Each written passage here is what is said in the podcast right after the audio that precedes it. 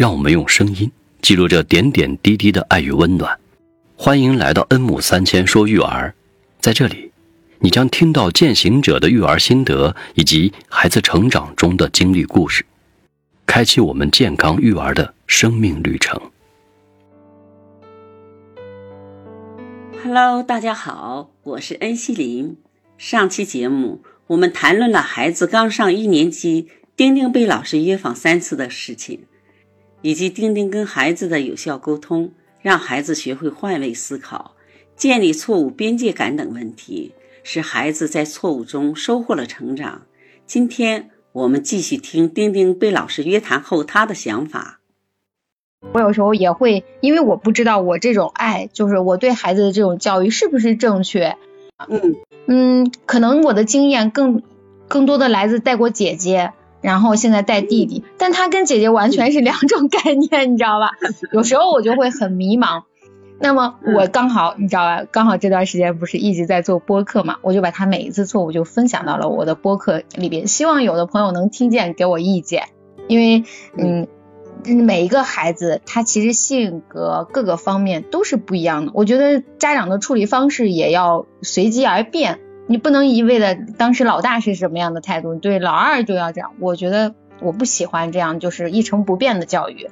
嗯，我喜欢就是我的老二肯定跟老大是不一样的，我不能按照老大那个教育模式来教育老二。他的性格不一样，对对对，你说他当时他犯错的时候，第一次的时候我还挺就是没有什么感觉，第二次我也没有什么感觉。嗯，但第三次的时候，他一直在跟我喊冤枉，因为这三次错误，为什么我这么重点记住他？因为他每次都喊自己冤枉，就觉得自己委屈，觉得自己委屈，这个错误不是他的，与他无关，为什么老师就要让他叫家长？就这种的，嗯，然后我就每一次跟他讲每一次的道理，嗯，他也能接受，他也能接受，他也不会再去犯。我们我我觉得我们还是有效的能去沟通这个事情。能去控制这些，对对，我们俩之间的沟通还是能有效的。但现在随着他年龄越来越大，是可能我这种温柔温温柔式的就是沟通，你知道吧？我觉得不太适合他了。我是觉得让孩子少犯错误，我们就必须搭建好孩子和这个家长之间这个。亲密关系，因为当你跟他是一个朋友的时候吧，他有些事情呢，在这之前他就跟你讲。如果说你跟他不能达成这种关系呢，孩子就说你不知道他走多远，他到底是做了什么东西，你就更没法把控他，对吧？所以。孩子应该在就是成长这个黄金段，我们要把握好这个时间。孩子既然说一旦有了问题，我们要摆正我们的态度。我们知道说犯错误大家都是一样的，我们就是虽然是大人，也有时也会犯错误。对对，这个这个特别重要。对，我们就要学会接纳，犯了错误呢，我们要及时的改正。呃，就是个家长的包容度一定要有，所以孩子在未来的时候，他和父母这个关系搞得也非常好，可能有些问题都不会出现。嗯，真正他长大的时候，你他跟你这个关系建立这么好，他还跟你忤逆吗？他不会。所谓叛逆呢，就是因为他跟你俩搭不到一起，说不到一起，不同频。对，就是的。你说他性格是就是这么就是奇思妙想，一弄是就是现在想法都古灵精怪。我就害怕我的教育模式就是在他成长到，因为孩子长得特别快嘛，就是你说你不断的犯错我，妈妈每次都是这种跟你谈话方式，我也不知道这个正确不正确。哎，你说以后你会不会叛逆呀？青春期了之后，我天，妈都不认了。所以我刚才说那句话，听听，就是说。对你刚才说的，我就觉得特别好，我我一定要对，一定做朋友。就像我来讲吧，你说现在我们俩就是你是正在进行时，我是已经走过来的人，那我也是应该是一个践行我女儿长大这个过程。那我现在想法就是我所得到的收益是什么呢？就觉得跟孩子就是朋友。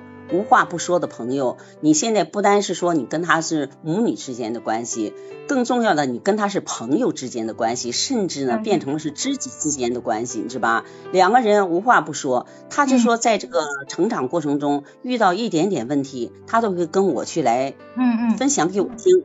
我们俩之间就说没有相当于没有什么私密的事情，因为我跟他讲的一东西，他能去理解，他会站在我这个角度。那我有些问题把这个东西抛出来以后，他知道呢，他就会少避免一些问题，对不对？那因为就因为这种沟通的畅通呢，带来了呢，他在这个成长过程中，什么人家说的那个叛逆期呀，什么忤逆呀，等等一些什么不听话呀，他就会减少的特别特别多。但我们不能保证说他一点错误不犯，对不对？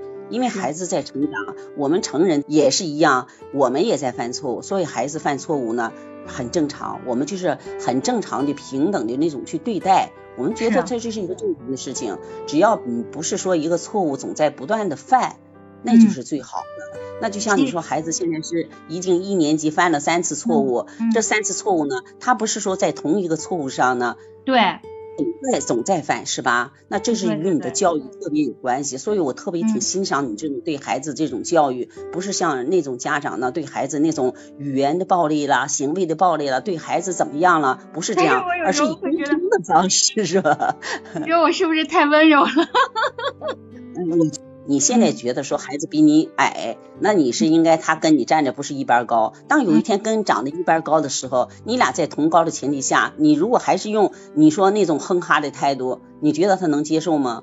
他现在能说小的时候能去接受，因为你有权威性。等他大的时候，他还觉得你有权威性吗？对对对，那我这个方法还是可行的，特别行。就是说，你等到那天了，你再想说我们俩去建立这种关系，你晚了。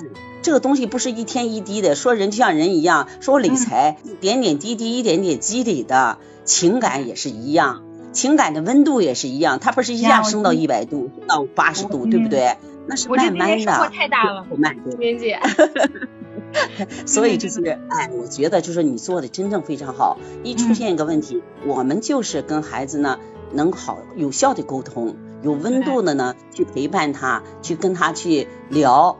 哎，作为朋友的角度，呃，去分享我的想法，你的想法，你需不需要我的建议？需不需要我有我给你帮助？对不对？不要用恶劣的态度。所以这样呢，就体现我们家长这个态度呢，就非常非常重要。对孩子，如果说你这个态度好了，孩子将来就都不是说大的问题，至少我是这样认为的。哎呀，你真的是说的特别好，因为当他第三次家长请我的时候，我这段时间。我已经就我自己就会怀疑我的方教育方式可能有问题，我觉得是不是我太温柔了？就是每次都是跟他谈话，需不需要暴力的？你知道，攒到一起给他打一顿。切记切记切记，这样做。我跟你说，我没有跟你谈话之前，我真的我跟他爸那两天都在商量，我说咱俩要不攒攒在一起把他好好打一顿，就是。不是，我说那个是省得一年这这学期马上开学，省得一开学又叫我，我都受不了了。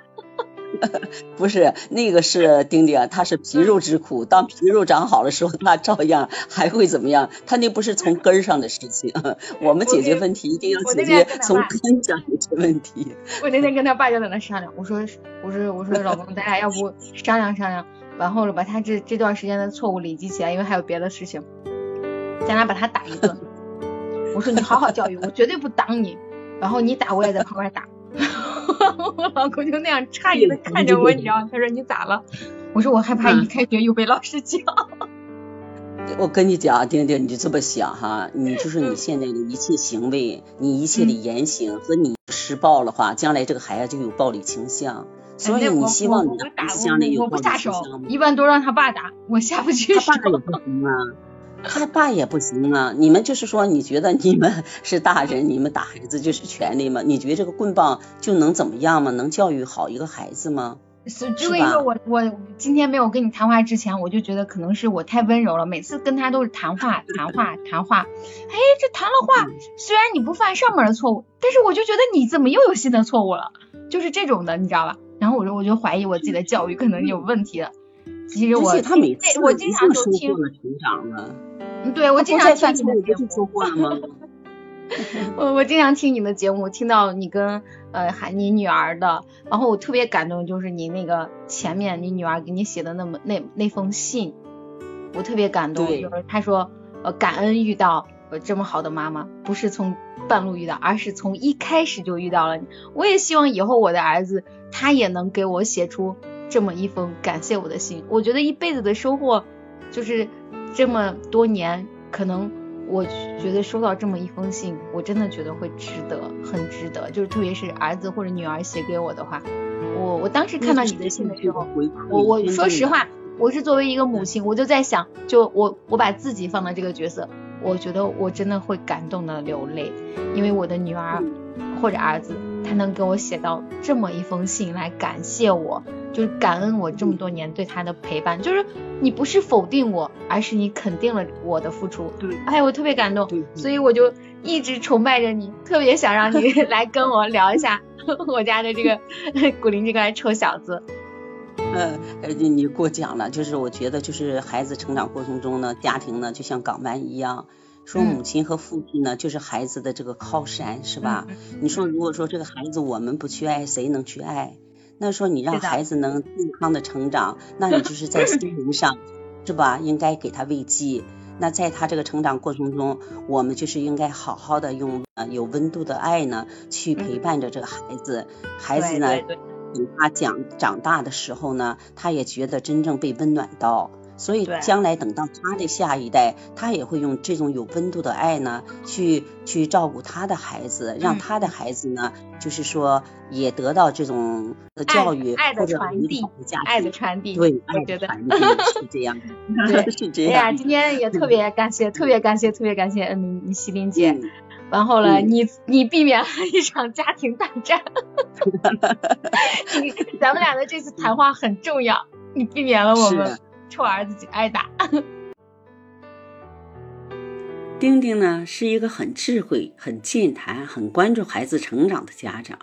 我们讨论了孩子出现问题时，家长如何对待和处理问题的方法。下期我们将继续谈论如何用讲故事的方法来引导孩子减少犯错误几率的话题。期待听友们下周三早八点继续关注恩母三千说育儿。我是恩熙林。祝愿我们都有一个幸福的好家庭。